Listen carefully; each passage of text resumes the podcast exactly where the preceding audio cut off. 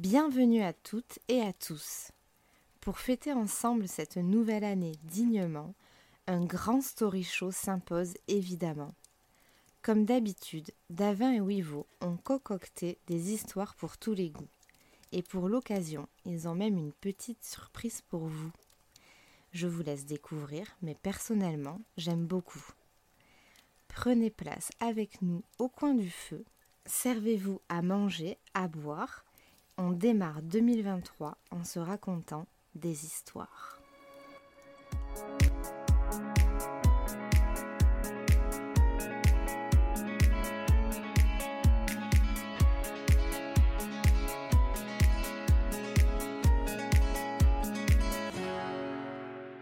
Bonjour, bonsoir, je suis Davin, il est Wivo, et elle est Rose. Bonjour Rose Bonjour Rose Donc c'est la speakerine que vous entendez depuis quelques mois. On s'est dit aujourd'hui, pour l'émission de la nouvelle Bonne année, année bonne année 2023 année, à bonne toutes année. et tous, on s'est dit, mais si on rajoutait une voix en plus, Une voix féminine. et elle a accepté, Et oui, avec euh, ses propres histoires en plus. Je vous avoue, je suis un peu stressée. n'hésite pas J'ai l'impression d'avoir à te rapprocher du micro. 8 ans et arri- arriver dans une nouvelle école. C'est à peu près ça. C'est vrai que c'est à marrant, ouais. De toute façon, on te mettra des coups de règle si, Oui, si voilà, c'est pas bien. Exactement, voilà. exactement. Parce qu'on donne des notes hein, sur nos histoires et euh, Ça me met pas du tout la pression. donc c'est parti pour le story show de cette année. Depuis l'année dernière, on a eu ce nouveau petit rituel. Parce que tu te rappelles, à l'époque, on faisait, euh, fallait qu'on note toute l'année euh, des choses euh, qui nous arrivaient et en fait la Oui, liste, truc on... qu'on n'a jamais tenu d'ailleurs. Non. Moi, ça marchait pour janvier, février, Voilà. puis après. C'est euh, fou comme on oublie vite. ouais. On oui, avait fait deux mois, je crois, où on notait des trucs et, et après on a arrêté. Voilà. Ouais, voilà, voilà. Donc on s'est dit non, il faut un autre rituel. Il y a les hors shows que vous aimez bien et on s'est dit bah pourquoi pas utiliser le story show pour ça. Et ça marche bien. hein. Et c'est parti. Donc cette fois-ci, nous n'avons pas cinq histoires chacun, vu qu'on est trois, on a diminué un petit peu la charge de travail. hein, oui, parce que voilà. bon, c'est 2023. Hein, c'est l'année. 2023, trois histoires. Oh, mais c'est pour ça. c'est pour En ça. 2024. euh, Non, non, c'est- ça restera. et donc voilà, donc c'est des histoires. Alors je sais pas pour vous du coup, parce que bien sûr on se fait la surprise, mais pour moi c'est des histoires inspirantes, extraordinaires, émouvantes. Oula, c'est. Voilà. Ok, ok. Donc tout sauf de l'horreur, quoi. Qu'on fait Oui, déjà un horror oui, show, ce oui. serait dommage. Oui. Donc, euh, donc voilà, vous, ça, vous, avez- vous pouvez nous donner un peu la, ouais. Bah, euh, inspirante, oui. Et pareil, surprenante. Je dirais. Ce seraient Ok. les deux adjectifs euh, Ok. Ok. inspirante et surprenante. Et moi, érotique. Ah Voilà. Donc, euh, sous les couettes. Et donc bah tu vas commencer avec. euh, Non, pas du tout. Il y a un point commun sur toutes les histoires, mais vous allez vite le voir hein, dès la D'accord. première Ouais, histoire. parce que on fait quoi? Moi, je pense qu'on lance l'histoire et puis après on en discute. Ouais, c'est Ouais, mieux c'est comme bien ça, que de prévenir trop. C'est bien de garder un peu de suspense. Mm. Et du coup, oui, je tiens à vous préciser, on teste ça pour la première fois. En fait, on est tous réunis C'est ensemble beau. pour C'est enregistrer. beau, ouais. Un peu comme on avait réussi à faire pour le hors show. En fait, pour les émissions spéciales, il faut qu'on réussisse à, À faire des ambiances C'est particulières. ça.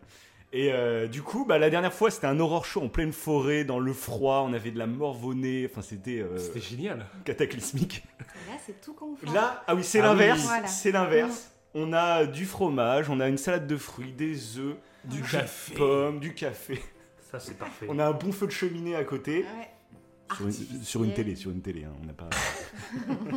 Mais ça marche, hein. Ça marche, hein. Oui. Avec le petit. Oui, oui. On n'a Voilà, pas mis a le, son. Non, j'ai- coupé- le son. Oui, on voulait pas vous déranger. euh. C'est ça. Mm. Et donc voilà, ça fait ambiance très Noël. Donc si vous nous entendez manger pendant l'émission, bah, c'est normal. C'est.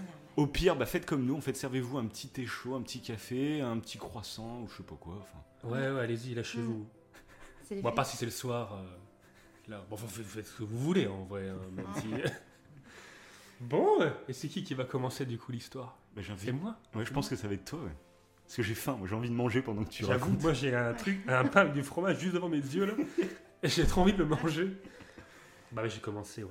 Allez, c'est parti. Il y a eu beaucoup de galères comme d'habitude. hein. Vous savez qu'on a toujours des galères quand Ouais. on- Voilà, là, il y a C'est- eu un portable qui a lâché hein, directement. Ah, j'ai S'il dû n'y avait pas eu refaire la même galère en septembre Ah, c'est Tu sais, il y avait eu tout un truc où tu avais ton portable qui était resté une semaine chez le, chez le réparateur ou je sais plus quoi. Oui, avant le show. Non, tu pas. Oui, il y a eu un truc comme ça. Mais je trouve que oui, à chaque fois. Bah, déjà, il y avait eu un, malheureusement, un story show où euh, il y avait de l'écho. J'avais enregistré, il y avait de l'écho. Ah ouais? Je te rappelle ça, ouais? En plus, il avait été. euh, C'était un story show hein, qui avait été écouté euh, parce que on, on avait cité pas mal de personnes, euh, de youtubeurs, euh, de podcasteurs. Et du coup, non, pas du tout. Non, non, c'était un, un pas- story c'était show. pas pendant un C'était story show pas un story show. non. Mhm. Story show sont plutôt quali. D'ailleurs, on les mettra dans la playlist, comme ça vous pourrez aller les découvrir ceux que vous connaissez pas. Euh, voilà. Ok. Allez, c'est parti. c'est avec Kali. C'est avec. C'est Écoutez parti. bien, N'hésitez pas du coup à plus vous rapprocher du micro. J'ai l'impression que vous étiez peut-être un petit peu loin. Et il nous voit, hein, il nous surveille. Ah bah oui, hein, attends, euh, professionnalisme jusqu'au bout. Donc Wivo, c'est à toi Allez, pour la commencer. première histoire. Nous sommes tout oui. Ok. Je vais commencer par Yokoi. Donc, sûrement personne ne connaît. hein. C'est parti. En 1972, une scène insolite réunit des chasseurs et un bien étrange gibier au bord de la rivière Talofofo, près de la Fena Mountain. Rezus Duenas, 43 ans, et Manuel De Gracia, 36 ans, étaient partis relever leur piège à crustacés. C'est un drôle d'animal, en effet, qu'ils ont surpris à voler leurs crevettes et qu'ils ont maîtrisé après une courte lutte. Sous la menace de leur fusil, ils regardent l'homme, car c'en est un, avec un mélange de curiosité et d'inquiétude. Lui est là, devant eux, hagard, les traits tirés, le teint hâve, l'air anxieux, vêtu de vêtements étranges et d'un short, les pieds nus. Une soixantaine d'années peut-être. Qui est-il? Amené au poste de police, le plus proche, il raconte son histoire à peine croyable. La voici. L'homme se nomme Shoichi Yokoi. Il est japonais et est né en 1915 à Nagoya. Tailleur de formation, il est incorporé dans l'armée impériale en 1941 et est envoyé d'abord en Chine du Nord avant de rejoindre l'île de Guam en février 1943 avec le grade de sergent. C'est pas rien. Il participe au combat pour défendre l'île de l'invasion américaine à l'été 1944. Devant la poussée irrésistible des troupes américaines, Yokoi et son unité se trouvent pourtant face au dilemme suivant. Se rendre, c'est déshonorant, ou mourir en combattant, c'est dommage. Ou fuir en tentant de rejoindre le reste des troupes japonaises qui quittent l'île pour éventuellement continuer le combat. Il choisit cette dernière solution. Mais en chemin, Yokoi change d'avis. Il décide de se cacher dans la montagne avec la dizaine de compagnons qui le suivent, gardant des armes et des provisions. Autour de lui, l'armée japonaise est décimée. Yokoi, manquant à l'appel, sera plus tard porté disparu au combat en date du 30 septembre 1944. Au bout de quelques jours, les Américains sont maîtres de l'île, mais Yokoi continue de se cacher. Plusieurs semaines, puis bientôt plusieurs mois s'écoulent. La plupart des hommes quittent Yokoi et se rendent, ou bien alors meurent de faim et d'épuisement. Le temps passe. Ce sont les années qui défilent maintenant, mais Yokoi reste toujours caché. Sa survie, du reste, est incroyablement difficile. Yokoi se creuse un abri souterrain dans un champ de bambou, totalement invisible, avec plusieurs pièces aménagées, chambres, toilettes, etc. Dans lequel il passe la plupart de ses journées, ne sortant qu'à la nuit tombée pour ne pas être découvert, se glissant de temps à autre dans tel ou tel village pour y dérober, tel un rôdeur, quelques légumes ou des outils. Son régime se compose de fruits, de noisettes, d'escargots et de rats. Yokoi, grâce à sa formation initiale, se fabrique lui-même des vêtements en tissant des fibres d'hibiscus. Lorsque son uniforme finit par tomber en lambeaux, il utilise pour cela ses maigres moyens et notamment une paire de ciseaux personnels avec lequel il se coupe les cheveux. Il garde précieusement deux effets civils, une ceinture brodée par sa mère et un drapeau japonais. Ce n'est qu'en 1952 qu'il apprend la fin de la guerre, mais il a trop peur de sortir de sa cachette. En 1956, deux autres soldats japonais cachés comme lui sortent de la jungle à l'étonnement général. Yokoi, Yokoi, lui, continue son existence dans son trou. Déterminé à résister, à remplir sa mission de soldat de l'empereur, et, s'il n'en reste qu'un, à être celui-là. Son arme est rouillée, inutilisable. Il n'a de toute façon pas l'intention de continuer la guerre, seulement de ne pas se rendre. Et il poursuit donc son existence clandestine. Jusqu'à ce jour, du 24 janvier 1972, où capturé, l'aventure de 28 années de Yokoi prend fin. Il le regrette, du reste, s'il est capturé, c'est qu'il n'a pas réussi à servir l'empereur comme il aurait dû le faire. Il souhaite pouvoir remettre son fusil à celui-ci en signe de déférence. Les autorités consulaires sont vite alertées et la presse est mise au courant. On visite son abri, on retrouve les tombes de ses compagnons. Ce que dit Yokoi est donc vrai. Par avion spécial, celui-ci est rapatrié au Japon au début du mois de février 1972. Il n'a jamais eu de femme, les gens qu'il connaisse sont morts, sa maison de Nagoya a été rasée et remplacée par des immeubles. C'est un autre pays, une autre planète, une autre époque qu'il découvre. Éberlué. Car Yokoi, plus encore que les honorables lecteurs de ses chroniques historiques, est un véritable voyageur du temps. Le Japon de 1972 n'est évidemment pas comme quand il l'a quitté en 1941.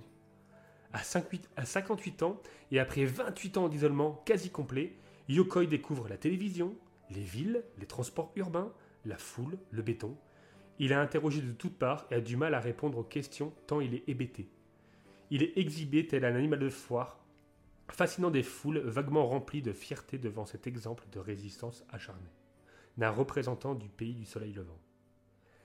À l'issue d'un mariage arrangé quelques semaines plus tard avec une femme de 16 ans, sa cadette, il part fin 1972 en voyage de noces à Guam. On essaie de, le lancer en politique. Il échouera aux élections sénatoriales, mais présentera une émission de télévision donnant des cours de survie à de jolies jeunes femmes. Son histoire incitera les autorités d'autres pays à effectuer des recherches sur des soldats perdus. On en découvrira ainsi encore un aux Philippines en 1974, l'ex-lieutenant Hiro Onoda, personnage belliqueux qui aura lui abattu des villageois et des soldats durant ses années de cavale dans la jungle. Il sera le dernier soldat perdu à se rendre, expressément sur l'ordre de son ex-commandant, forcé de s'enfoncer dans la jungle pour ordonner à Onoda, de déposer les armes. Le sergent Cho- Yokoi, pour sa part, est mort le 22 septembre 1997, à Nagoya à l'âge de 82 ans. Il aura rempli sa mission honorablement, jusqu'au bout, sans faiblir. À quand le film? Oui, c'est clair. Voilà. C'est beau. Et tu peux aller voir, enfin vous pouvez, chers auditeurs, aller voir euh, bah, le trou qu'il a construit. Il y a des photos de son trou. Euh, et tu peux même, euh, il y a des gens qui le visitent sur l'île de Guam. Tu peux visiter en fait sa cabane. Ils l'ont gardé intacte. D'accord. Il avait fait vraiment des toilettes sous terre. Enfin des toilettes, une Ils ont vraie 28 bâtisse. ans, le mec. Ouais, c'est halluci- C'est hallucinant. ouais. Mm. Les gars, c'est un exemple de survie. euh, Ah bah là, mon gars. Par contre, c'est quoi ce le mec qui fait des émissions avec des Ouais. jolies femmes Ça, j'ai. C'est quoi le. Je sais pas. des jolies femmes Oui, ça. le rapport. Il s'est c'est- rattrapé 28 ans de. Ouais, parce qu'il a jamais, il a jamais été marié. euh. Il a, ouais, c'est ça. Dit, bon, Allez, je je vais faire. profiter de ma célébrité pour. euh, Ouais, c'est d'ailleurs c'est une histoire que j'ai. Alors c'est une histoire que j'avais vue sur YouTube. Je crois que c'est Mamie, euh, Mamie Twinks, Ouais, il me semble que j'avais déjà en avait entendu. parlé. J'avais Je vu. vais pas en détail, mais et j'ai pensé à Mamie Twins direct. Oui. Et sais qu'il fait beaucoup d'histoires de la Seconde Guerre mondiale et tout, donc euh, voilà. Et je l'avais vu là-dessus avec les photos et tout, donc ça m'avait fait Mm. halluciner. Ça fait longtemps que je l'ai noté, hein, cette histoire. Mm. Et je l'ai retrouvé sur le site La Plume et le Rouleau, euh, où tu as plein d'histoires euh, super intéressantes. Ok. Voilà. Donc, euh, donc voilà. L'histoire L'histoire, du coup, tirée des faits réels. c'est ça. Voilà. C'est vrai que euh, bah, tu dis beaucoup de destins, parce que je me rappelle d'une émission où tu avais parlé de euh, celle qui avait inspiré Mulan, un truc comme ça. Oui, C'est vrai. euh, bah, t'aimes Oui. beaucoup le Japon, t'aimes beaucoup les destins un peu extraordinaires, donc. euh, Ah là, je trouvais ça intéressant. Et ouais. puis la survie, quoi.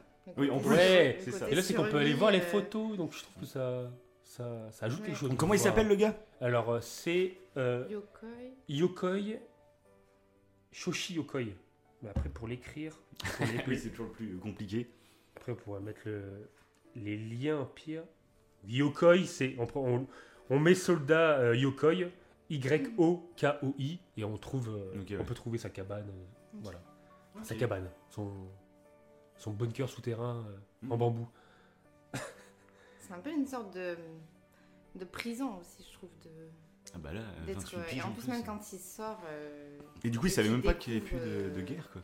Ouais, et qu'il découvre même. euh, Ça va, même que le monde a bah, continué. La télé, etc. Ouais. C'est pareil, c'est un peu comme. euh, Comme s'il sortait de prison et qu'il avait passé beaucoup ça. de temps. Non, mais prison, encore en prison, t'es au de- courant, je pense. Ouais, mais il y a qui- aussi Enfin, ça dépend des prisons. de- Tu vois, quand tu as été par exemple euh, en prison, euh, je sais pas moi, dans les années euh, bah, 90, Hmm. que tu sors Ah oui, 30 oui, ans c'est après, Oui, oui. maintenant en fait, Oui, bah, oui. t'hallucines quoi, parce que du C'est coup, il n'y a pas les ordinateurs quand tu rentres en prison, il n'y a Hmm. pas les téléphones portables, il n'y a pas. Tout ça, c'était pendant les, L'évolution, elle est- elle est les dingue. 30 glorieuses quasiment. Là. Bah oui. Donc euh, là, il y a toute Ouais, là, oui. l'industrie et Eh tout. oui, oui, oui, oui. Il a dû halluciner. Ah, le changement, il devait être. euh, il s'est téléporté dans le futur. Quoi. Bah non, ça a duré 28 ans, donc euh, bon. euh, Oh. Bah après, ouais, en c'est- plus, psychologiquement, ça doit être vraiment particulier. ah bah, Oui, oui, oui. Ouais, ouais. Ah, mais des fois, tu peux ne pas t'en remettre en fait. Ouais. Pas arriver à te C'est clair. à t'insérer. Bon, après, il s'est marié avec une Bon, lui, ça a fille de 16 ans. hein. Non, de 16 ans, sa Non, cadette. c'est Ah, sa- Justement, sa quand t'as dit une femme de 16 ans, j'ai fait oula, puis après t'as dit sa cadette. Donc Ok. c'est-à-dire qu'elle est- bah, elle cadette, Fille c'est de 16 ans. cadette, c'est-à-dire qu'elle a 16 ans de plus en fait que lui. Euh, cadet, oui. Oui, c'est ça. Oui. C'est 16 ans sa cadette, Ah, ok, oui, elle a c'est ça, 16 ans de c'est ça. plus. Donc c'est vraiment l'inverse de- d'une Euh, gamine de 16 ans. Ça, ça va, ça m'a fait peur quand j'ai lu ça.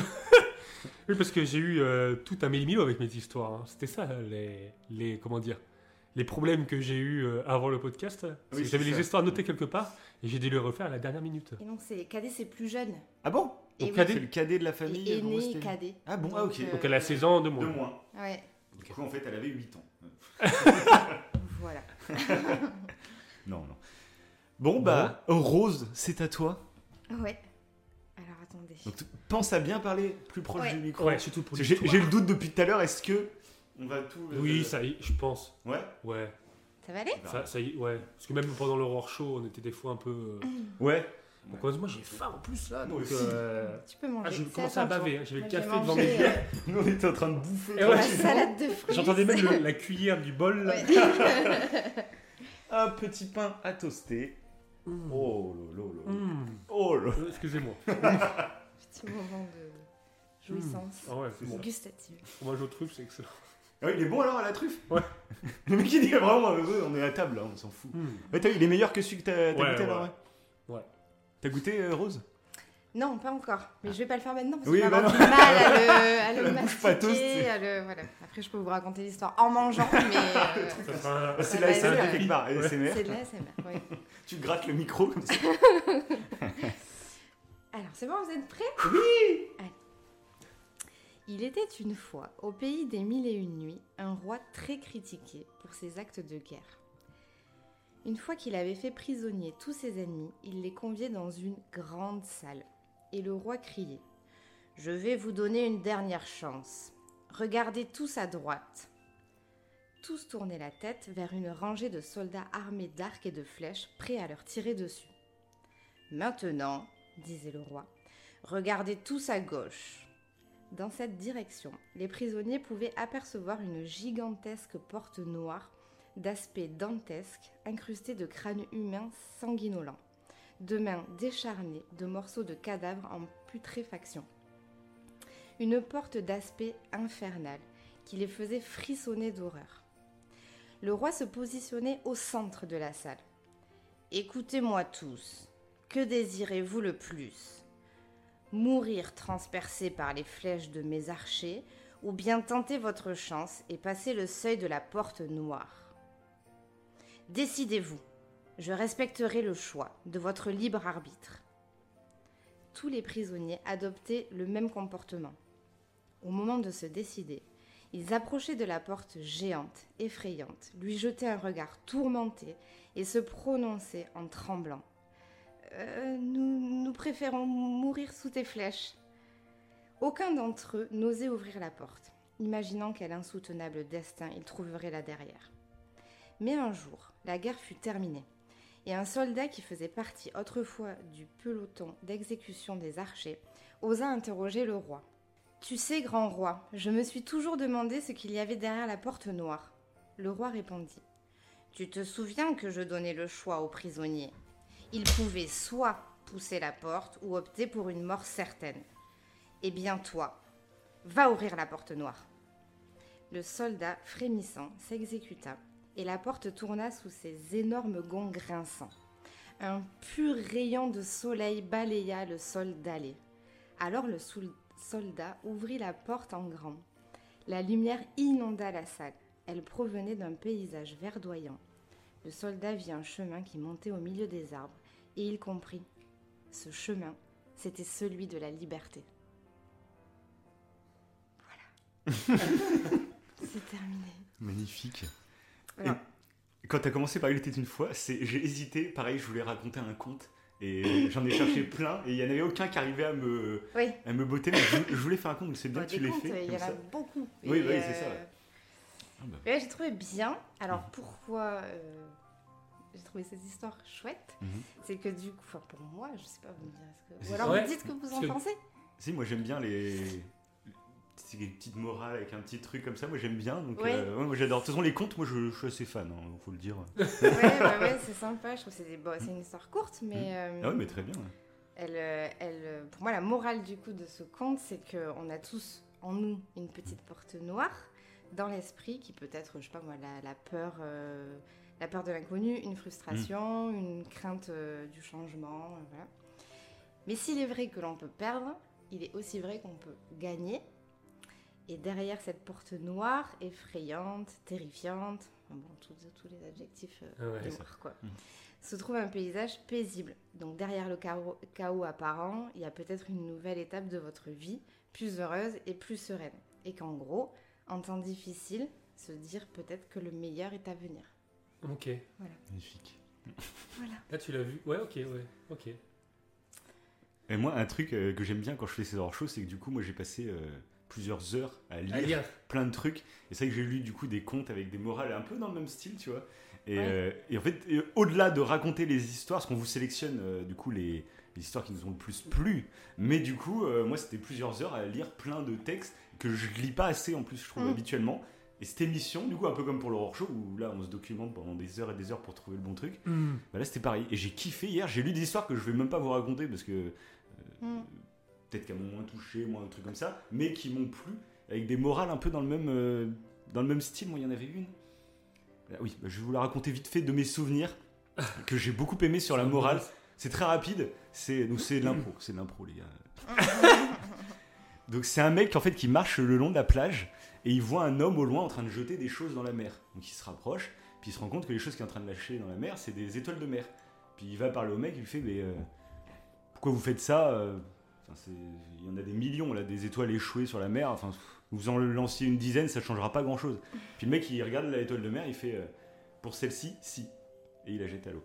Ah ouais, c'est pas mal. J'aime bien ces petites histoires où, euh, voilà, peut-être que oui, tu changeras pas le monde, mais Non, pour c'est une sûr. personne, ce sera une putain d'importance. quoi. Eh oui. Moi, C'est l'étoile de mer, mais tu vois le délire. Mm. Voilà, C'est vrai que j'aime bien les contes Ouais, ouais. inspirants. C'est ça. Je- je- Là, ça fait penser là, la porte noire un peu aux, aux, euh, croyances limitantes, et quand, on se met des Ah bah, barrières. Ah, Oui, c'est mais ça, c'est ça. On se met des barrières ça. alors qu'en Ouais. fait on est capable de faire euh, plus qu'on ce qu'on peut, Et croire. c'est ça, il y a plein de morales entre guillemets, enfin, même si ce mot il est peut-être. Oui. ouais. Oui, Et il y a plein de, tu peux voir plein de choses. Moi, je on peut le voir comme ça, on peut le voir aussi, oui, voilà, comme euh, les, les préjugés. euh, Oui, tu vois, le, aussi, le ouais. fait que parfois tu te, tu te restreins Tu parce qu'en fait, euh, oui, voilà. En fait, tu penses, quand il y a quelque chose de.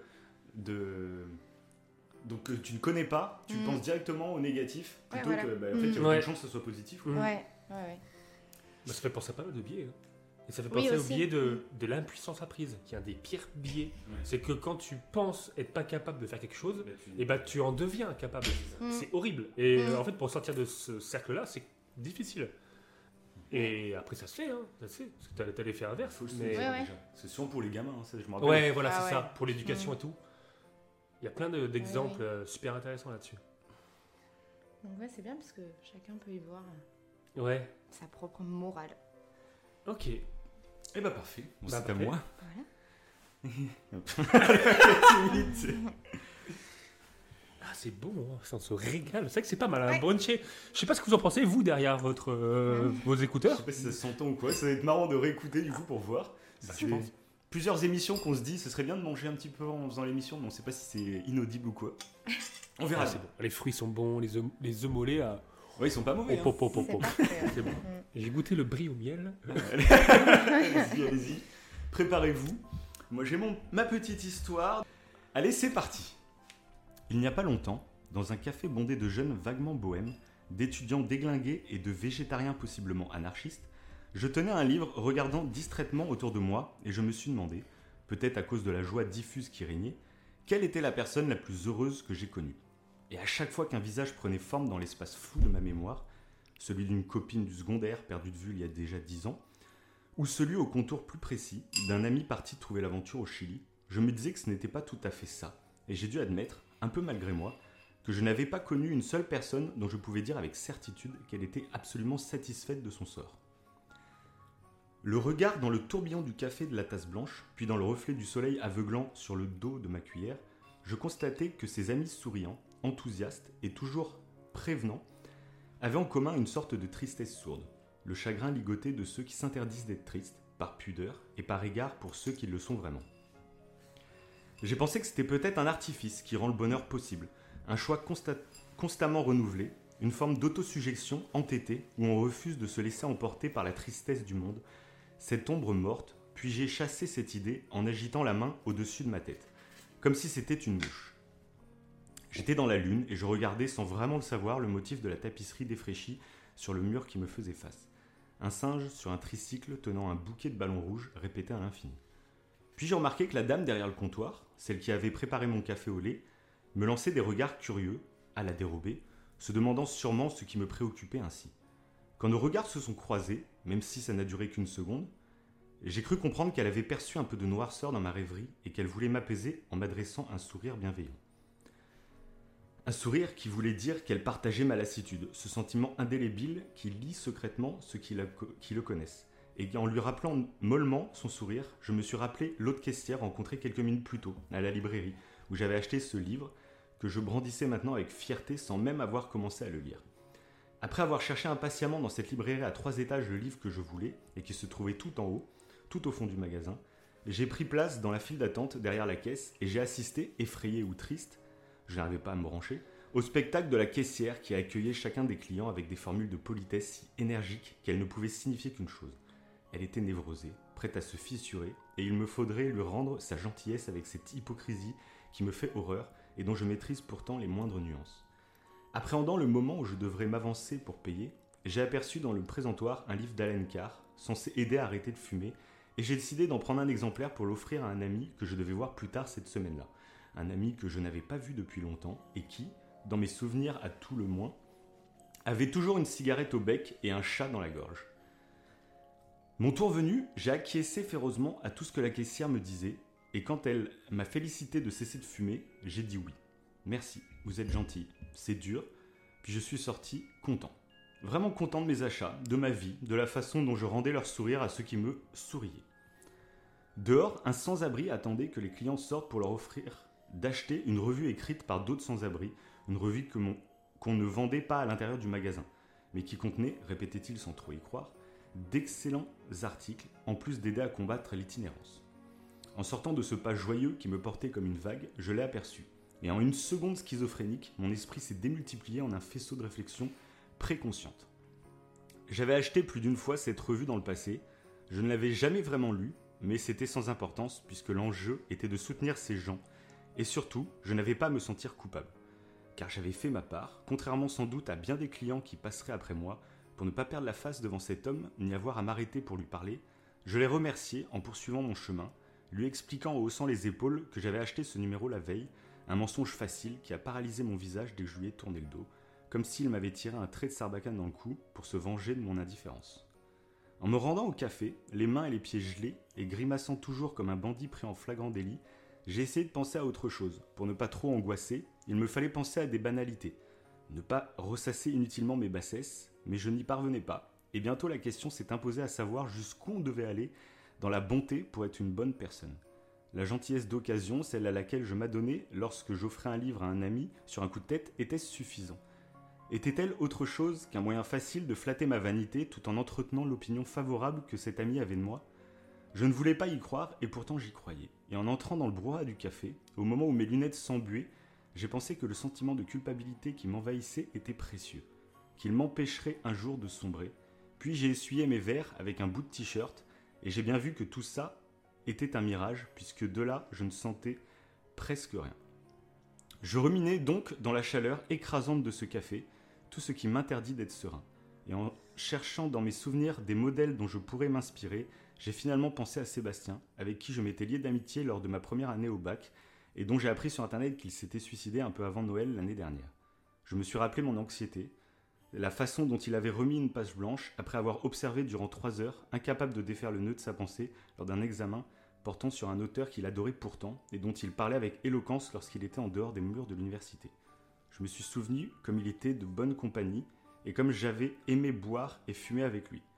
Le soir, après les cours, parfois même avant ceci, et comme il m'avait été facile de ne pas l'appeler l'année suivante quand j'avais compris qu'il avait abandonné le programme.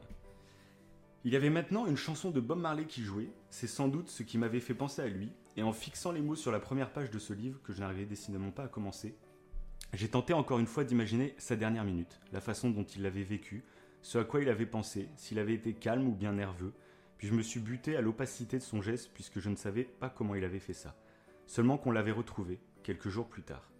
J'étais incapable de concevoir la solitude de son corps sans vie, dans sa chambre, attendant patiemment qu'on prenne des nouvelles de lui.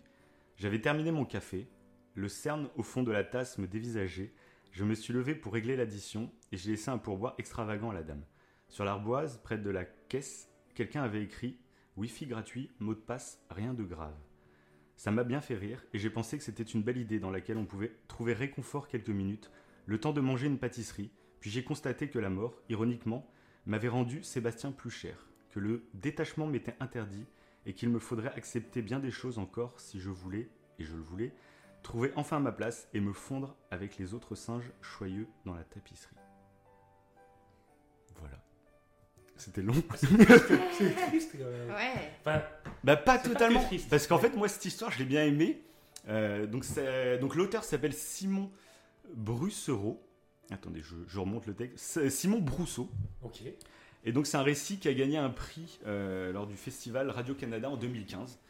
Bref, c'était pour citer l'auteur. Ok. Et c'est un texte en fait euh, que j'ai trouvé intéressant, qui décrit un peu les pensées qu'on peut tous un peu avoir Oui. Euh, sur plein de sujets à la con et même des détails où des fois tu vas surinterpréter la réaction de quelqu'un, Ouais. que ce soit positivement ou négativement. Et voilà, j'ai trouvé ça intéressant et même de quand tu as toutes ces pensées qui te viennent, soit positives, soit négatives, bah, qu'est-ce que tu dois en faire? Qu'est-ce qui est-ce que ça a sa place? Est-ce que finalement ça te rend quelqu'un, ça te rend meilleur d'avoir ces pensées ou au contraire ça te voilà. Et voilà, c'est un texte que Ouais. j'ai beaucoup aimé, même dans la façon de le raconter. J'adore, euh, tu sais, c'est des petits moments qui durent pas longtemps, mais pourtant tu te reconnais avoir des fois eu mille Oui. pensées à la Mmh, seconde trop, euh, trop. sur Ah ce oui. truc. Trop. Et Donc ça, voilà. bah, ça fait penser un peu à un truc. euh, euh, une- un podcast que j'ai écouté il y a pas longtemps, euh, qui est super. Je crois que c'est Neurosapiens. Mhm. Et c'est une femme euh, qui parle de, bah, de, encore une fois, hein, de neuropsychologie. Voilà, c'est anodin. Ah, j'ai ton, pas ton corps de métier, ton corps de métier. Et elle parle de chez les, euh, les mères euh, qui ont euh, un, enfant, un nouveau-né en fait, Mhm. de la phobie d'impulsion.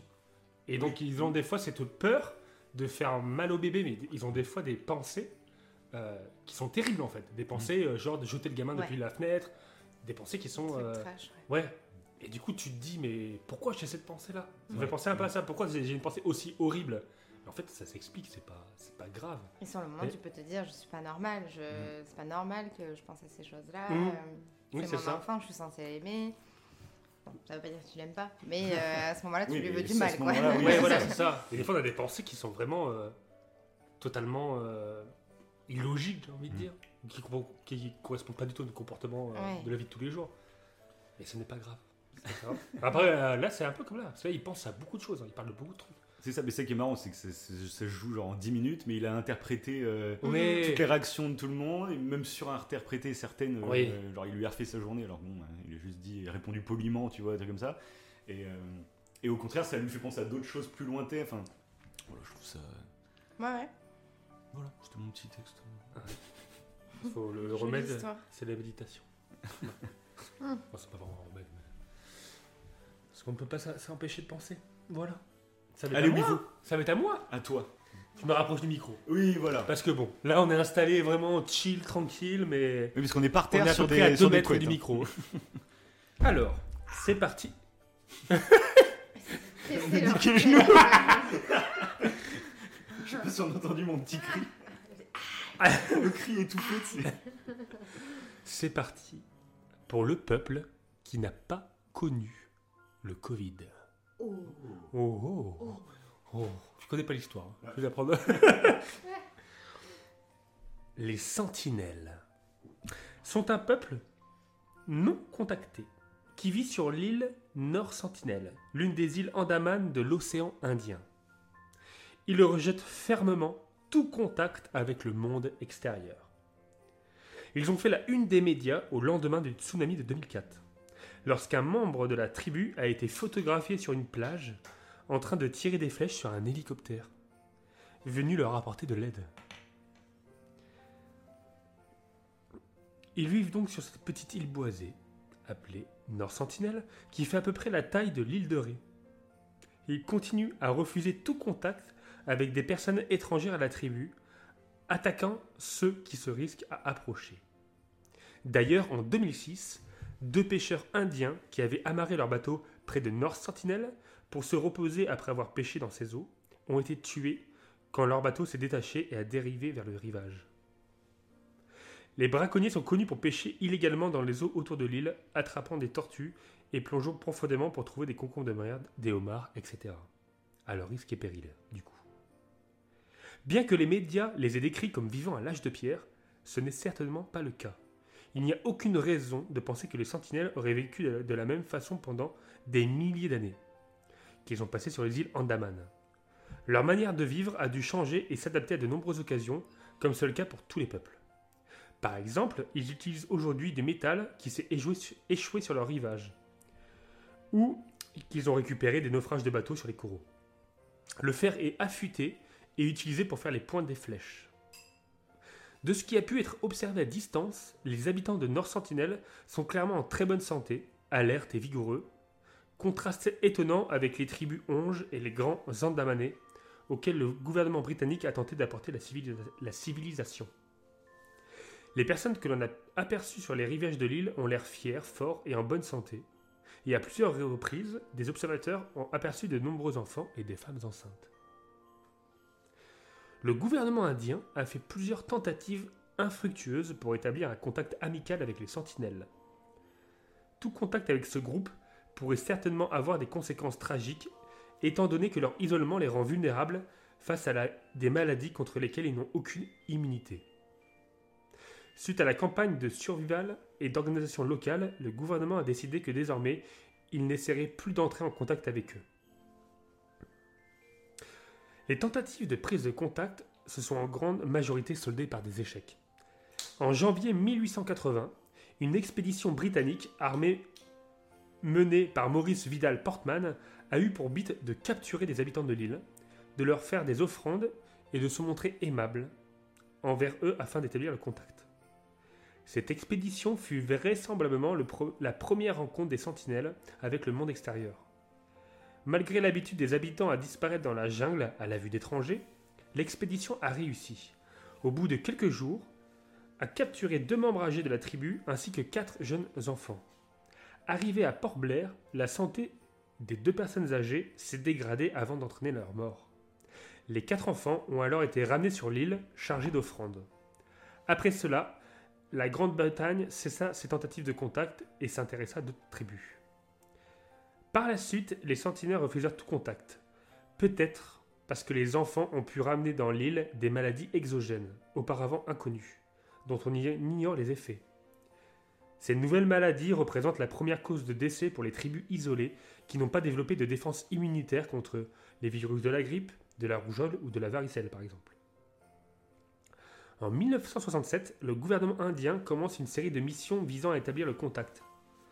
La première d'entre elles, menée par l'anthropologue Triloknand Pandit, fut escortée par des policiers et des officiers de la marine indienne. Les sentinelles se sont réfugiées dans la jungle en les voyant approcher, et ces tentatives furent un échec. Les tentatives suivantes ne firent guère mieux, mais laissèrent sur la plage de nombreux cadeaux et offrandes. Le 20 mars 1970, des anthropologues indiens, dont Triloknath, se sont retrouvés piégés par les courants entre Nord Sentinelle et l'île Constance. Un témoin oculaire relata ensuite ce qui suit. Quelques membres de la tribu nous faisaient de grands signes pour qu'on leur jette du poisson. Les femmes sortaient de l'ombre pour nous observer. Quelques hommes sont venus récupérer les poissons, ils semblaient être reconnaissants, sans pour autant abandonner leur attitude méfiante. Ils ont tous commencé à crier des paroles incompréhensibles et nous avons répondu en essayant de leur faire comprendre que nos intentions étaient amicales. C'est à cet instant qu'une chose étrange arriva, une femme se jeta sur un guerrier et simula une union passionnelle. Ce rituel fut répété par d'autres femmes, chacune choisissant un guerrier. Après quelques minutes de cet étrange spectacle, les sentinelles disparurent progressivement dans la jungle.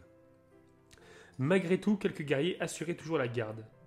Nous nous sommes approchés du rivage pour y jeter du poisson, qui fut immédiatement récupéré par des enfants. Au printemps 1974, une équipe de tournage de la National Geographic Society est venue sur l'île pour y réaliser un documentaire, Man in Search of Man. Lorsque le bateau motorisé s'est approché de la plage, les sentinelles sont sortis de la jungle, armés d'arcs et arrosant l'équipe de flèches affûtées. Le bateau a accosté à l'abri de l'attaque et l'équipage a déposé des offrandes sur le sable. Une voiture miniature en plastique, des noix de coco, un cochon vivant et une poupée. Cette démarche ne diminua pas l'hostilité de la tribu, qui leur adressa une nouvelle volée de flèches, dont l'une se ficha dans la cheville du réalisateur. L'homme ayant tiré cette flèche dansa fièrement avant de tuer le cochon et de l'enterrer avec la poupée. Au début des années 1990, les sentinelles se montrèrent moins méfiants envers les bateaux tentant d'approcher du rivage.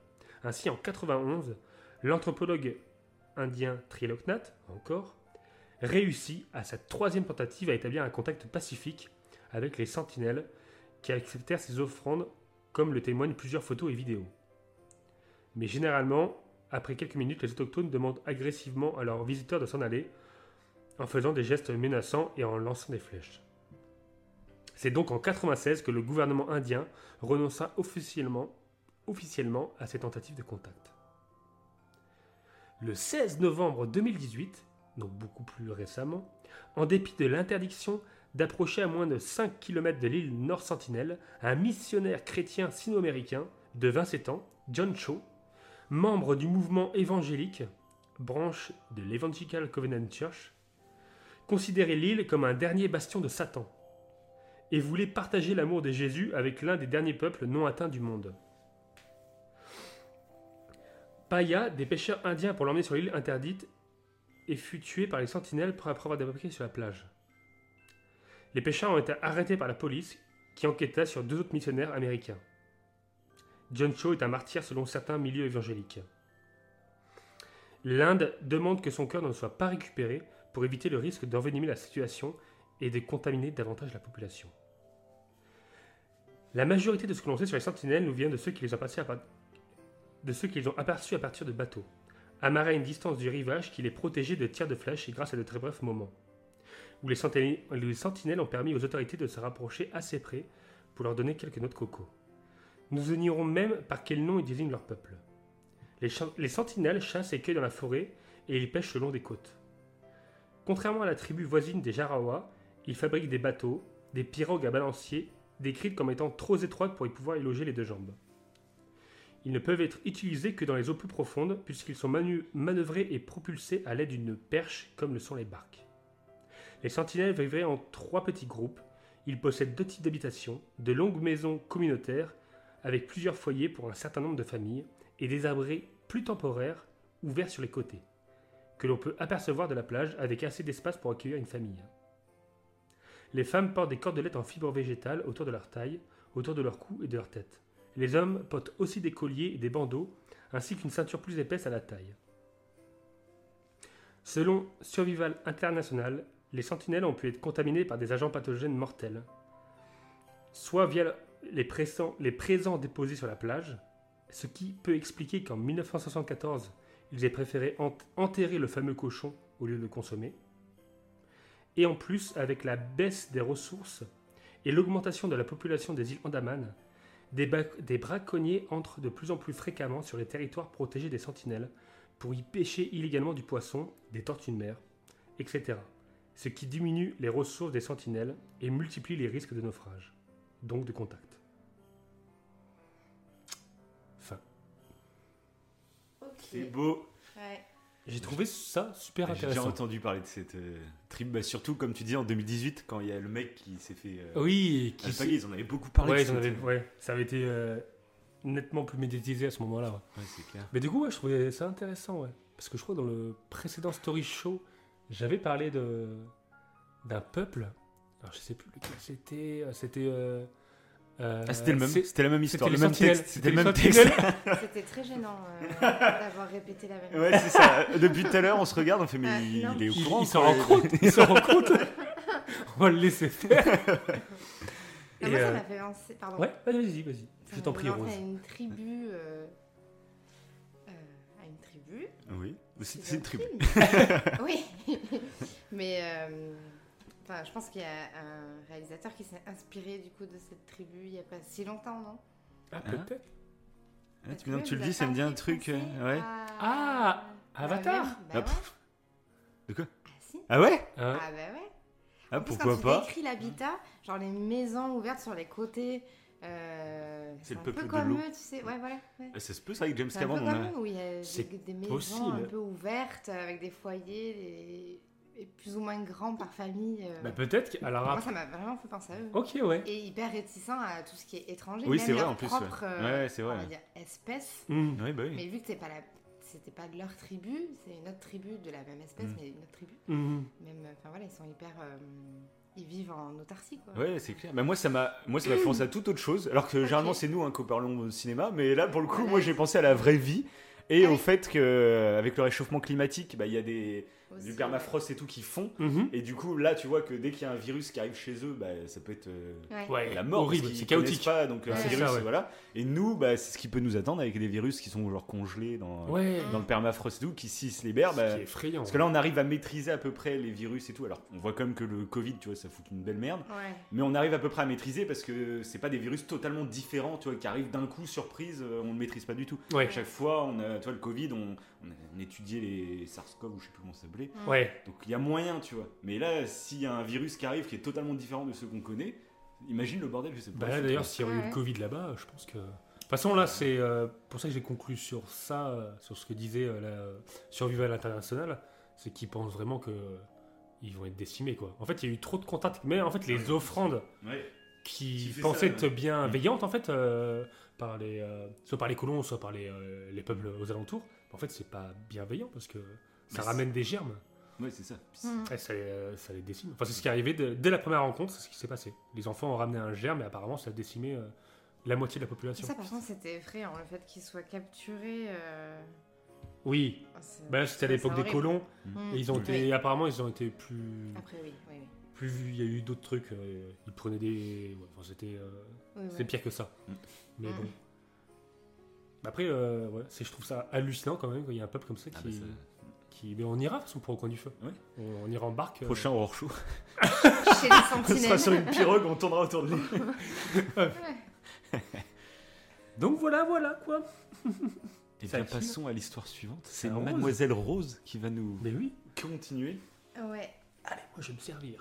Alors, Un petit Allez, c'est le moment, c'est la petite pause entre les histoires. on peut euh, faire du bruit. Ça Allez, chauffe toujours ça chauffe toujours, allez, on se- parfait. Il reste des œufs Ah, exact, moi je, je m'en suis pris qu'un. Donc, euh, Moi aussi. Euh, voilà. En gros, on a déjà mangé ses œufs. hein, Oui. vraiment. Moi, j'ai- c'est bon, j'ai fini de manger. je commence à le caler, moi, c'est vrai. Hum. C'est vrai, hein Ouais. Manger lentement comme C'est ça. un bon petit brunch, ouais. Mhm. C'est bon? Allez, Donc, c'est l'histoire de Marina Abrimovic. L'artiste performeuse serbe Marina Abrimovic réalise en 1974 une performance risquée. Elle se livre entièrement au public pendant 6 heures. Le principe de cette performance, intitulée Rythme haut, alors je ne sais pas si je le prononce bien, est très simple. Elle finira de manière bouleversante. Dans le studio napolitain Mora, l'artiste se tient debout, figé, dans une pièce. Dans cette même pièce se trouvent 72 objets placés sur une table. Une affiche donne la consigne suivante. Sur la table, il y a 72 objets avec lesquels vous pouvez me faire ce que vous voulez. C'est une performance, je suis un objet et je prends la responsabilité de tout ce qui se passera durant ce laps de temps. Durée 6 heures de 20h à 2h du matin. Les objets sont répartis en deux catégories. L'une est composée des objets de plaisir, l'autre des objets dits de destruction. Les objets de plaisir sont complètement inoffensifs. Il y a des plumes, des fleurs, euh, des raisins, du parfum, du vin, du pain. Parmi les objets de destruction se trouvent entre autres un couteau, des ciseaux, une barre de fer, des lames de rasoir, un pistolet avec une cartouche. Peu de choses se passent pendant les premières heures. Ce sont surtout des photographes qui l'approchent, puis des personnes du public, petit à petit, commencent à la bousculer, l'embrasser, lui font lever les bras en l'air ou bien lui offrent des fleurs. Mais c'est seulement le calme avant la tempête. À partir de la troisième heure, les objets de destruction sont utilisés. Certains se mettent à la déplacer, l'attachent à une table et enfoncent un couteau à proximité de son entrejambe. On déchire ses vêtements avec des lames de rasoir et un homme la coupe au niveau du cou avant de boire son sang. Certains l'agressent sexuellement, mais la torture n'est pas terminée. Elle va d'ailleurs s'intensifier. Marina Abramovic se souvient des deux dernières heures, et je la cite. Je me suis sentie violée. Ils m'ont arraché mes vêtements, ils m'ont enfoncé des épines de rose dans le ventre, ont pointé un pistolet sur ma tête. Étonnamment, une fois les six heures écoulées, le public ne peut plus la regarder en face. Elle est redevenue un être humain à leurs yeux. Précisons néanmoins qu'il y a eu différentes réactions lors de la performance. Il y avait en effet un groupe agresseur et un groupe protecteur. Après que quelqu'un lui ait pointé le pistolet sur la tête, une bagarre a éclaté entre les deux groupes. On peut dire que cette performance a secoué tout le monde.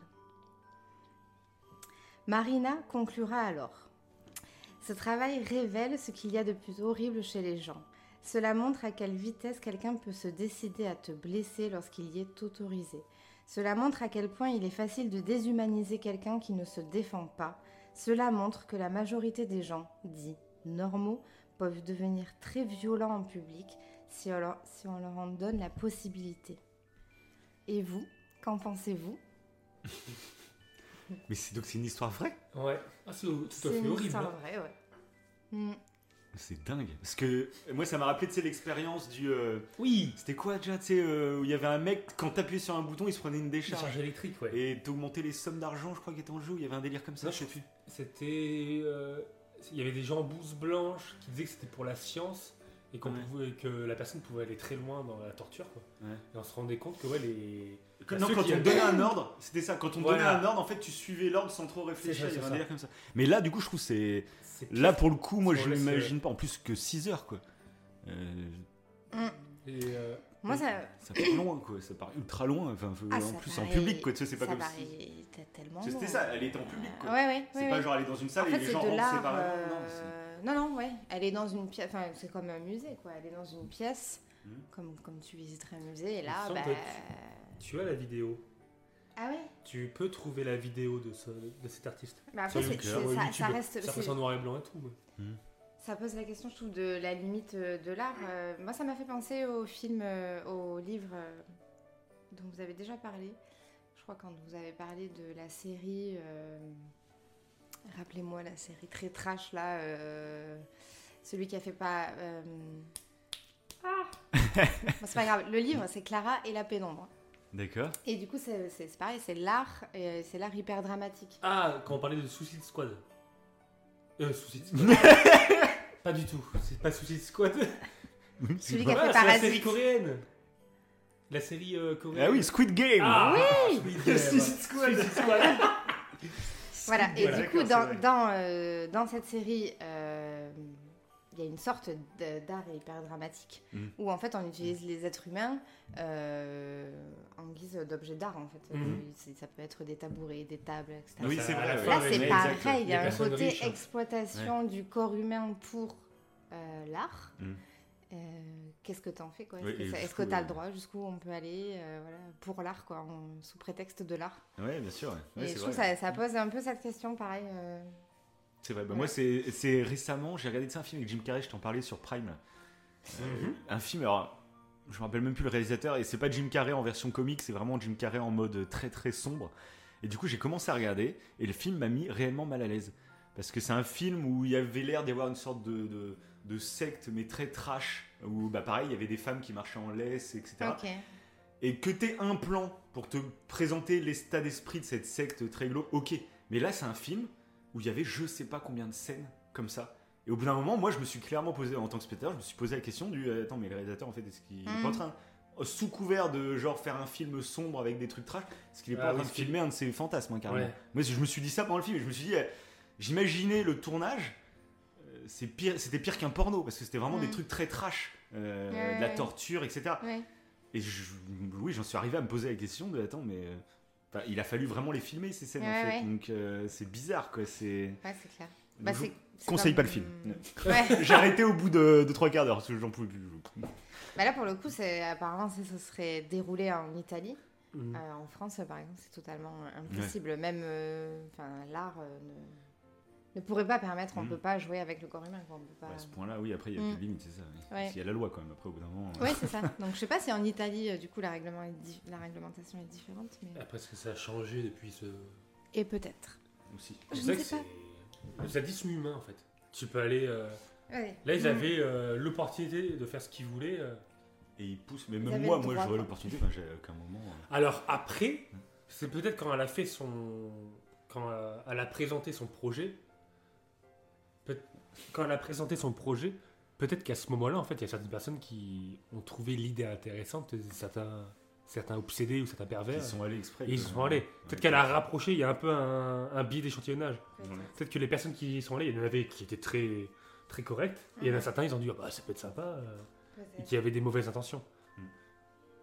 Peut-être que si tu fais sur une échelle beaucoup plus grande, euh, bah, t'aurais pas autant de tarés. C'était vraiment attendu parce qu'elle explique la Mm. consigne. Oui, oui. Donc, euh, Ah, Peut-être que, je sais pas. Ah, je pense qu'on est capable du pire. Oui, c'est clair, oui. Et là, après, euh, c'est vrai qu'il y, a- il y a quand même des protecteurs. Il y a quand même un groupe protecteur qui est là, Heureusement, heureusement, ouais. parce que Mm. sinon ça va jusqu'où si... Enfin bon. Donc je vais poursuivre avec une petite histoire assez courte, mais j'ai trouvé assez intéressante. C'est un peu une sorte de petit conte, hein, mais un petit conte euh, familial. familial. Aucun rapport, hein. C'est absolument pas ça. Super glauque. Allez, on est parti. Un jeune couple emménage dans un nouveau quartier. Le lendemain matin, alors qu'ils prennent leur petit déjeuner devant la fenêtre, la jeune femme voit sa voisine suspendre son linge à l'extérieur. Ce linge n'est pas très propre, dit-elle. Elle ne sait pas le laver correctement. Elle a peut-être besoin d'une meilleure lessive. Non, non, on est tout, tout oui. Qu'est-ce qui se passe? Vous me faites peur. C'est curieux, non, ce début, mais vas-y, vas-y. C'est juste pour ça? Oui. Ouais. Vous la connaissez pas l'histoire? Non. Non. Ah ok. Je pensais que j'étais en train de lire une histoire que vous aviez déjà préparée. C'est pour ça que. Ok. Bon, je reprends. Ce linge n'est pas très propre, dit-elle.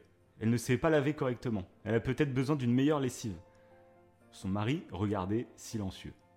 Chaque fois que sa voisine suspendait son linge à sécher, la jeune femme faisait le même commentaire. Un mois plus tard, la femme fut surprise de voir du linge bien propre sur le fil à linge et dit à son mari Ah bah regarde, elle a finalement trouvé le moyen de laver correctement son linge. Je me demande qui lui a appris ça. Son mari lui répondit bah, Je me suis levé tôt ce matin et j'ai nettoyé nos fenêtres.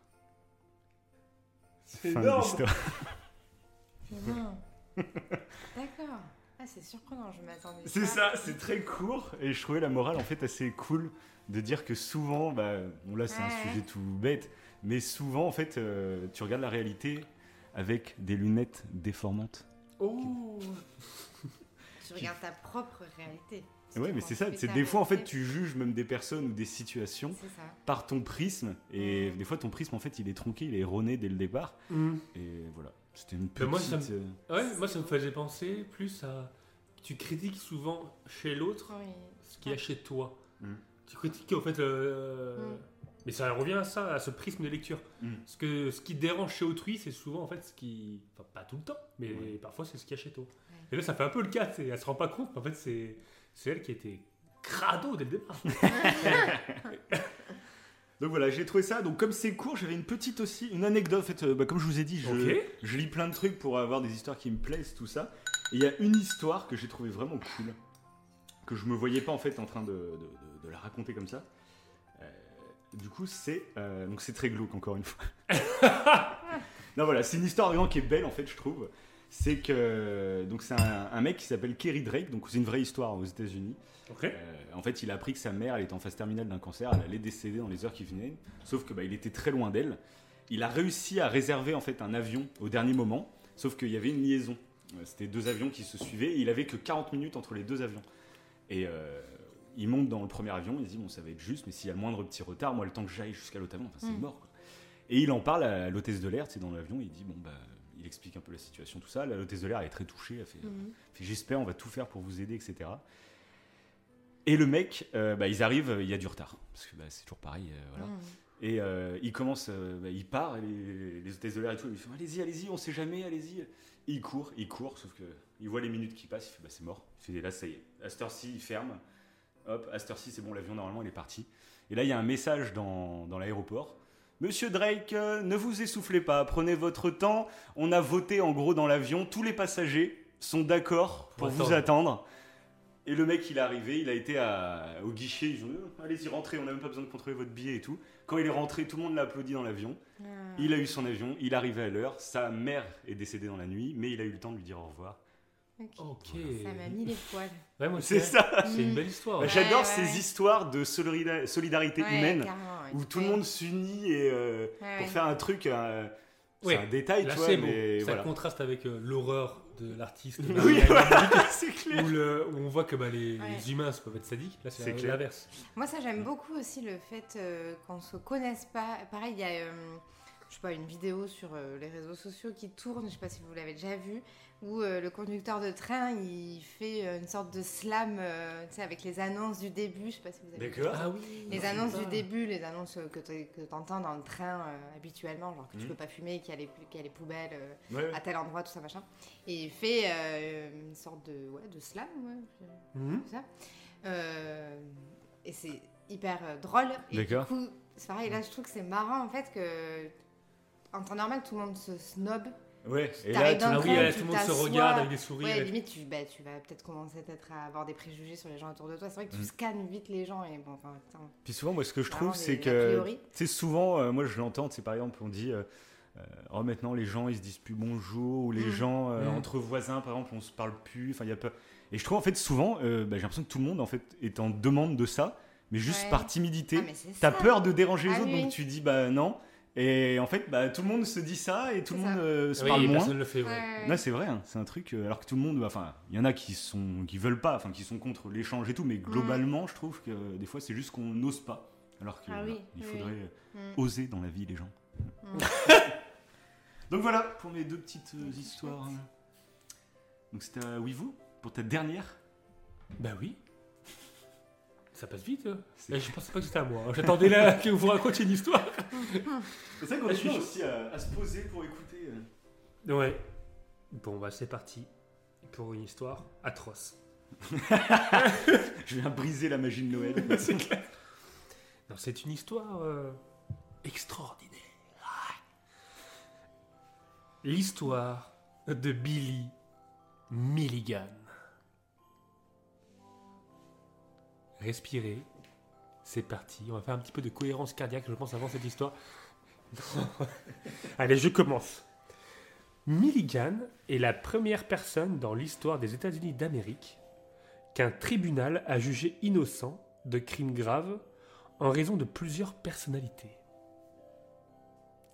En effet, Billy Milligan a été diagnostiqué comme réunissant jusqu'à 24 pers- personnalités différentes en une même personne. Né en 1955, Milligan a inscrit son nom dans tous les manuels de psychiatrie. Le trouble dissociatif de l'identité. TDI ou trouble de la personnalité multiple. D'ailleurs, un sujet qu'on avait déjà parlé avec euh, Davin dans le podcast euh, Fight Club. Exact. Voilà, donc si vous voulez plus d'infos sur ça, Euh, vous enchaînez. juste après mon histoire, vous enchaînez sur le Fight Club. donc je continue. Donc le TDI, euh, le trouble dissociatif de l'identité, suppose qu'une personne est divisée en deux personnes au sein d'un même corps et ne peut parvenir à se mettre d'accord avec elle-même. Sauf que Billy Milligan, ça va bien au-delà, comme je l'ai dit, de deux personnes. Il a commencé à manifester les premiers signes de cette maladie dès l'enfance. L'un des symptômes les plus patho- de la pathologie est l'amnésie dissociative. Il semble avoir beaucoup de mal à se souvenir des choses et paraît souvent absent. Déjà à l'âge de 4 ans, on distingue deux personnalités chez Billy. Kristen, une petite fille dyslexi- dyslexique de 3 ans, je vais y arriver, je vais y arriver, Euh, qui apparaît à chaque fois qu'il est grondé ou puni. Et Sean, un garçon sourd de 4 ans, qui émet une sorte de ronronnement étrange avec la bouche. Un peu comme dans The Grudge. tu penses à ça Pour prévenir des vibrations de son crâne. Il faut savoir que son père s'est suicidé très tôt dans son enfance, suite à la séparation de ses parents. D'où peut-être cette manière que le cerveau a eue de fuir la réalité en créant de nouvelles personnalités déjà très tôt. Les événements qui se succèdent dans la vie de Billy contribuent malheureusement, progressivement, à donner de nouvelles faces à cette étrange mosaïque et à faire naître de nouvelles personnalités et de nouvelles obsessions. Par exemple, Danny, un garçon de 14 ans qui aime peindre des natures mortes. Cette personnalité naît car sa, mère s'est trouvé un nouveau compagnon, Chalmer, et malheureusement ce beau-père est extrêmement violent, voire plus que ça. Donc euh, après un père qui s'est suicidé, il a un beau-père qui va le tabasser. Donc euh, c'est très compliqué. Donc il y a deux phobies majeures qui vont naître chez lui. Il a peur des hommes, voilà, déjà. Et euh, il a aussi peur de la terre. Car un jour, Chalmer le contraint à creuser sa propre tombe pour l'enterrer vivant. À 15 ans à peine, il est interné pour la première fois dans un hôpital psychiatrique, le Columbus State Hospital, où le docteur, le docteur Harold lui diagnostique une névrose hystérique avec aspect passif-agressif. Sa vie est un long tunnel de confusion et d'absence, entrecoupé de rares et brefs moments de lucidité, lors desquels il tente de se suicider. Sa première tentative de suicide survient à l'âge de 16 ans. Pourtant, à chaque fois, ses personnalités les plus fortes et dominantes prennent le contrôle de son esprit et l'empêchent de mettre fin à toutes les consciences qui, à, qui, à l'intérieur de lui, vivent simultanément. À mesure qu'il grandit, les personnalités de Billy se multiplient. Elles proviennent de plusieurs villes et n'ont pas toutes le même âge, ni même les mêmes centres d'intérêt ou traits de caractère. Il y a Christopher, 13 ans, frère de Kristen, qu'on a évoqué quand il avait l'âge de 4 ans. Il y a Ragen Vadoska- Vadoskovinovic, 23 ans, un Yougoslave doté d'une force incroyable et qui parle vraiment le serbo-croate. Arthur, 22 ans, un londonien qui lui parle et écrit couramment l'arabe. Adalana, une lesbienne, et Filik, qui au contraire est homophobe. Ce qui rend ce cas encore plus incroyable, c'est qu'il semble que les personnalités de Billy soient conscientes les unes des autres et qu'elles aient établi entre elles une sorte de code éthique qui s'appuie sur cinq règles principales. Ne pas dire de mensonges, protéger les femmes et les enfants, rester chaste, rester active intellectuellement, en ayant de nombreux centres d'intérêt et en se, en se spécialisant dans certaines disciplines. Et ne rien voler aux autres personnalités. Billy a donc eu des problèmes avec la police dès l'adolescence. La première fois qu'il a arrêté pour avoir agressé, séquestré et violé deux prostituées, il a 17 ans. D'autres infractions suivent bientôt. Vol de médicaments, vol à main armée, agression sur plusieurs aires de repos dans les comtés de Fairfield, en, Calif- en Californie et Hawking, en Ohio. Mais la goutte qui fait déborder le vase survient lorsqu'il est arrêté le 27 octobre 1977, accusé d'avoir enlevé, violé et volé en pleine journée trois étudiantes de l'Ohio. Après que David, l'une de ses personnalités, a révélé à la psychiatre chargée de le suivre durant son procès l'existence des 23 autres identités, l'étendue de la bizarrerie de Billy commence rapidement à émerger. 10 étaient les seules connues par les psychologues.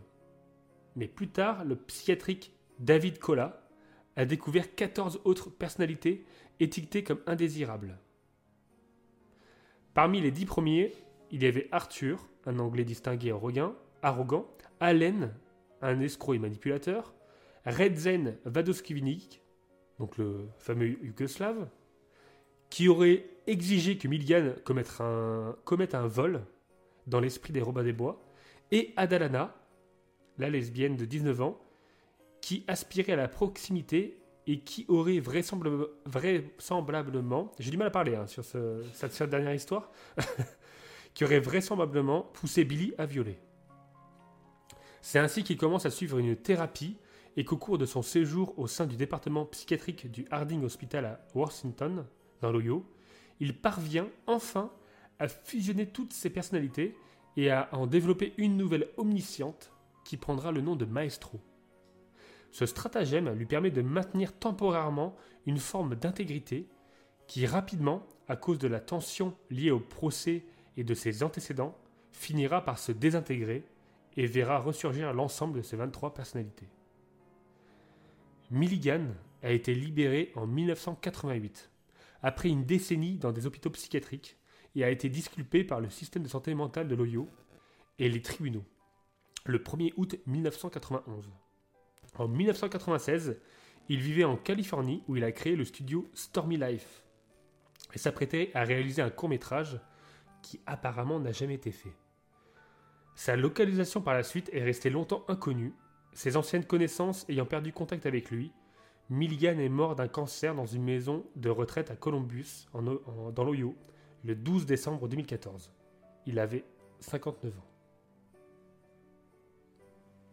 Fin. Eh ben, c'est l'Ohio. Ouais.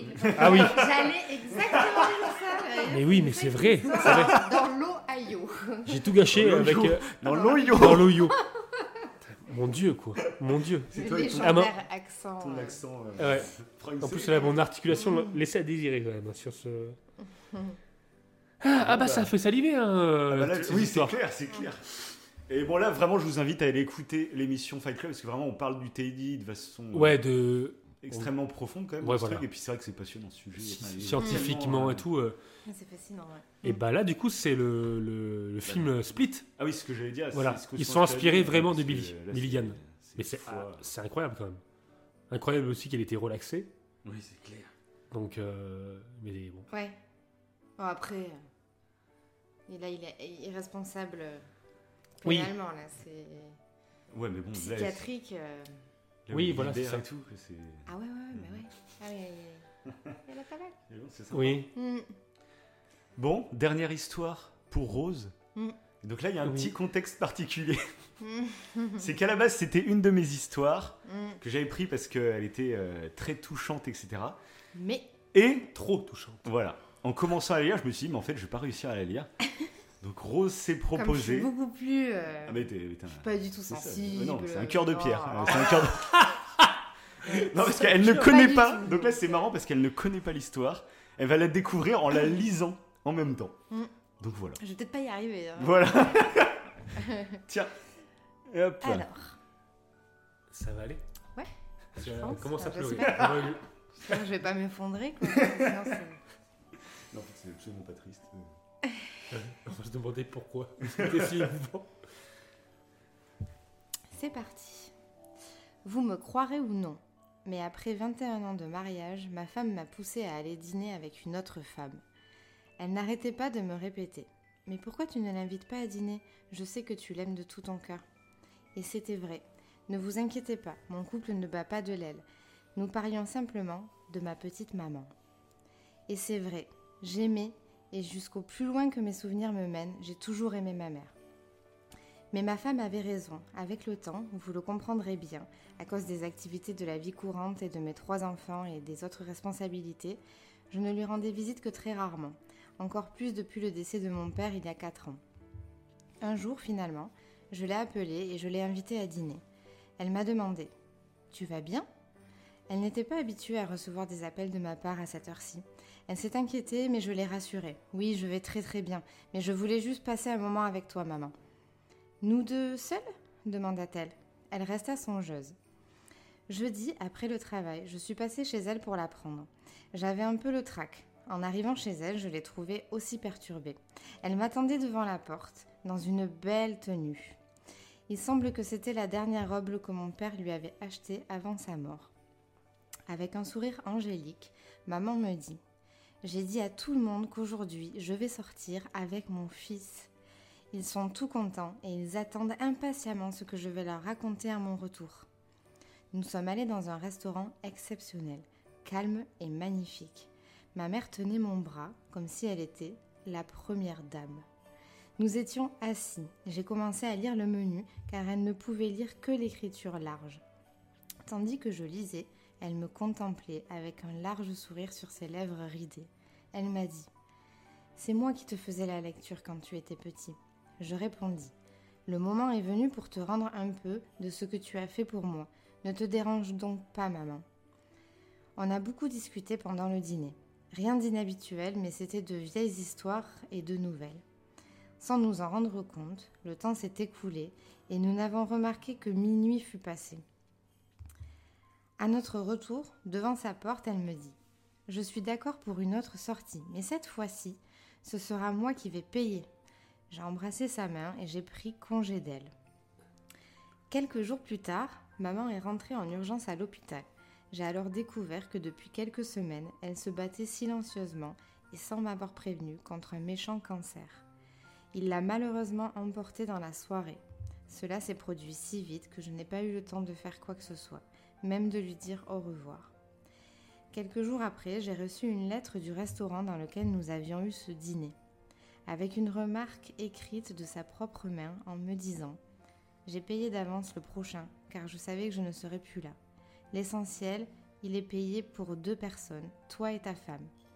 Tu ne peux pas savoir l'importance de cette nuit pour moi, je t'aime, mon fils. Ouais, c'est beau. Ah, c'est beau, ouais. C'est une très belle histoire. Donc voilà, moi en connaissant déjà la fin, en fait c'est dur de relire le rendez-vous euh, en sachant Ouais. la fin finalement. Oui, oui, c'est vrai, euh, oui.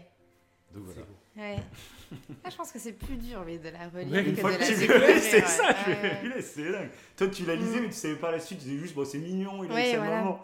Quand Ah, tu- putain. tu-. Donc Mm. voilà. Donc euh, C'est très beau. D'où l'importance de la famille.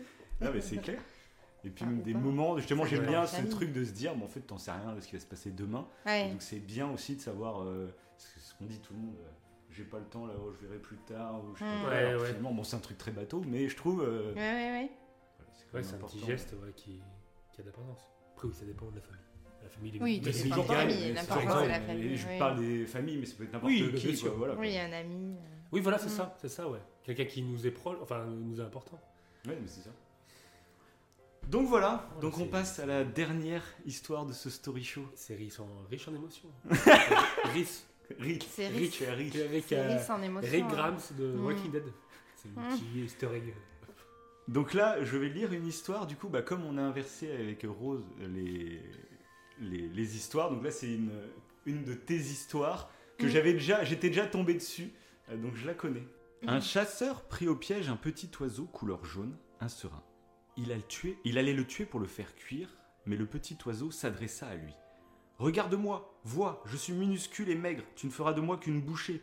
Laisse-moi la vie sauve et je te révélerai trois vérités qui te seront utiles dès demain et tout au long de ton existence.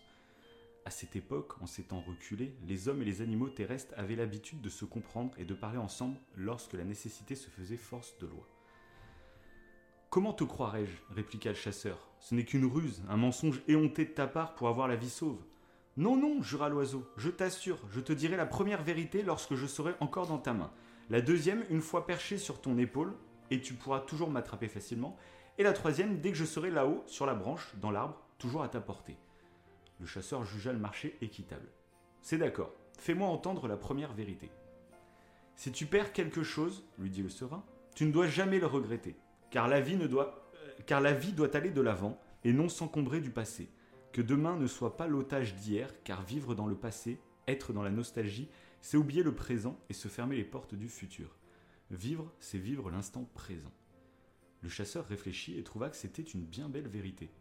Combien de gens ne cessent de ressasser le passé, avant c'était mieux, et il en faisait partie. Il tint donc parole et laissa l'oiseau s'envoler vers l'arbre voisin. Si l'on te raconte quelque chose d'absurde ou d'invraisemblable, lui cria le serin, refuse toujours de le croire, à moins qu'on ne t'en donne une preuve éclatante. Fais confiance, mais vérifie par toi-même et multiplie tes sources. Le chasseur acquiesça avec force, car combien de ses semblables ne prennent plus le temps de réfuter, de vérifier, d'argumenter et d'arrêter de vivre des abrégés du vrai Sur ce, l'oiseau s'envola hors d'atteinte et commença à rigoler, à rire et à se moquer du chasseur. Comme tu es bête et comme je t'ai bien eu, sache qu'il y a dans mon cœur deux diamants pesant chacun plus de 50 grammes. Non seulement si tu me tuais, ils, étaient à toi, tu serais riche et en plus, tu te serais fait plaisir en délectant ma chair tendre et parfumée. Mais tu m'as laissé partir. Fou de rage, le chasseur s'en arracha les cheveux en regrettant de ne pas avoir tué l'oiseau. Puis il dit au serein Je le savais, je le savais. Tu vois, la vie n'est qu'un mensonge, mais au moins tu as la vie sauve. En contrepartie, révèle-moi au moins la troisième vérité. Pourquoi faire lui répliqua le serein, puisque tu n'es qu'un idiot qui ne met en pratique ce que nous venons de dire. Je t'avais dit de ne jamais rien regretter, et tu regrettes déjà ton geste de m'avoir libéré. Je t'avais dit de ne pas croire des choses invraisemblables, et tu as cru qu'un petit oiseau comme moi, qui ne pèse pas plus de 15 grammes dans ta main, peut renfermer deux diamants de 50 grammes. Pauvre fou. Mais voici tout de même la troisième vérité, qui te concerne plus que tout autre, et concerne tous tes semblables. La convoitise, la cupidité, la jalousie aveuglent le cœur des hommes, et ce sont par elles que vous êtes tous abusés. Sur ces belles paroles, le petit serein s'envola à tout jamais. un vieux. Et je te jure, en plus, bah, moi, euh, cette histoire m'est restée en plus en tête, tout simplement par, pour la première vérité. Le truc du c'était mieux avant. Hmm. Oui. J'avoue que ça, c'est un des trucs contre lesquels j'essaye de lutter parce que je déteste les gens qui sont dans le c'était mieux avant. Alors j'adore la nostalgie, j'adore, moi, je- il y a plein de trucs que je kiffe par nostalgie, Ouais, tu c'est vois. pas la même chose. Mais voilà, Ouais. moi j'adore apprécier les choses par nostalgie, mais c'est pas pour ça que je vais dire que Mais le oui. présent c'est de la avant. merde. Ah oui, voilà, c'est ça. Hmm. Et du coup, cette histoire m'avait marqué pour ça. Elle était peut-être dans ma tier list, j'aurais pu même la, la sortir, je sais même plus pourquoi exactement je l'avais mis de côté, tu vois, mais. euh, donc c'est beau. Le destin, c'est la seule histoire qu'on avait en commun finalement, Ouais. et c'est. euh, Et c'est celle-là que tu as lu en plus, du coup. oui, en plus, C'est le destin, les C'est enfants. magnifique. Non, mais moi je trouve que ouais, c'est euh, c'est rempli de sagesse, hein, ce petit oiseau là.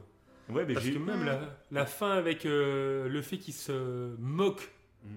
du chasseur pour le tester Hmm. et pour Mm. lui montrer qu'en fait, à travers les émotions du chasseur, en fait, il a oublié toutes les vérités d'avant. Ouais, c'est C'est ça. Alors qu'en plus, le chasseur avait Il a acquiescé. acquiescé, ouais, ouais. Il, a, il dit, ouais, je suis dit, je suis Et d'accord. direct, euh, un truc aussi qu'on dit souvent, que je viens de faire, c'est à chaque fois, le, euh, quand tu entends un truc qui te paraît sage et juste, bah tu dis, ouais, c'est vrai que les autres, ils agissent comme ça, comme ça. Et tu Ah oui. t'incorpores pas dans le Ah, truc. Oui. On parle des Hmm. gens, Oui, c'est les gens sont comme les ça, les gens comme sont... si on n'en faisait pas partie. C'est ça. Alors qu'en fait, si, ouais. C'est une façon de se dissocier en fait Ouais, euh, c'est ça. Hmm. de ceux qui font euh, l'acte. euh. Parce qu'on s'en rend pas, on s'en rend pas compte en fait. Ouais, c'est ça. On a l'impression que des- nous, on fait tout parfait, Ouais, c'est les autres qui... Ouais, théoriquement, on acquiesce sur le, le- le truc à réfléchir, mais en pratique, bah, quand on se laisse emporter par les émotions, bah, on ne Oui, le fait ça, pas. plus. Comme le chasseur. C'est ça. C'est vrai que c'est. C'est beau. Ah, il y a, il y a de Il y quoi a eu philosopher. Non mais là sur nos histoires aujourd'hui c'était Ouais. euh, il y avait du documentaire, il y avait de l'émotion, il y avait du glauque, il y avait de la sagesse. Mm. Beau petit melting pot j'ai envie de dire. C'est beau. Hmm. C'est beau. Avec un bon petit brunch. Ouais, vous avez plus faim ça y est? Non, c'est bon. Ça va? Ouais. Mais en Bien je bouffé. pas Ouais, a. Bah, on a enregistré pendant 24 heures quand même. C'est ça, c'est ça. Peut-être aller se coucher maintenant? Ouais, on va aller se coucher. Bonne année à toutes et tous encore une fois. On Et vous oui. souhaite euh, plein de bonheur. Bonne année Bonne année, bonne santé Et euh, bonne résolution Ah non. Non, on fait pas les résolutions. Bon Rose, sinon t'as bien aimé? C'était cool? Ouais. Ouais. Cool. Tu continueras à faire nos nos petites intros quand même? Oui, Oui. Ouais, t'es Oui. sûr? Oui, quand même. Oui, oui. Eh ben super. Comme d'habitude, n'hésitez pas à laisser le pouce bleu, les 5 étoiles. Il y a sur Spotify, vous pouvez noter maintenant. Donc pensez à aller le faire. Avant, on pouvait pas, si on n'avait pas accès. Ah, c'est Maintenant, intéressant. On peut. Voilà, on peut. Donc, à voir la note qu'on a sur Spotify, qui est Oh. plutôt élevée. Qui est plutôt élevée. oh. Voilà. Oh, oh, oh. Donc ne faites pas chuter notre moyenne, s'il vous plaît. Allez, sur ce, bonne soirée, Bonne année. bonne Ouais. année, bonne bonne année. santé. Et réfléchissez bien à tout ça. Voilà. Et on se revoit pour, le, pour la prochaine émission. Allez, bonne nuit. Allez, Bye bye. salut.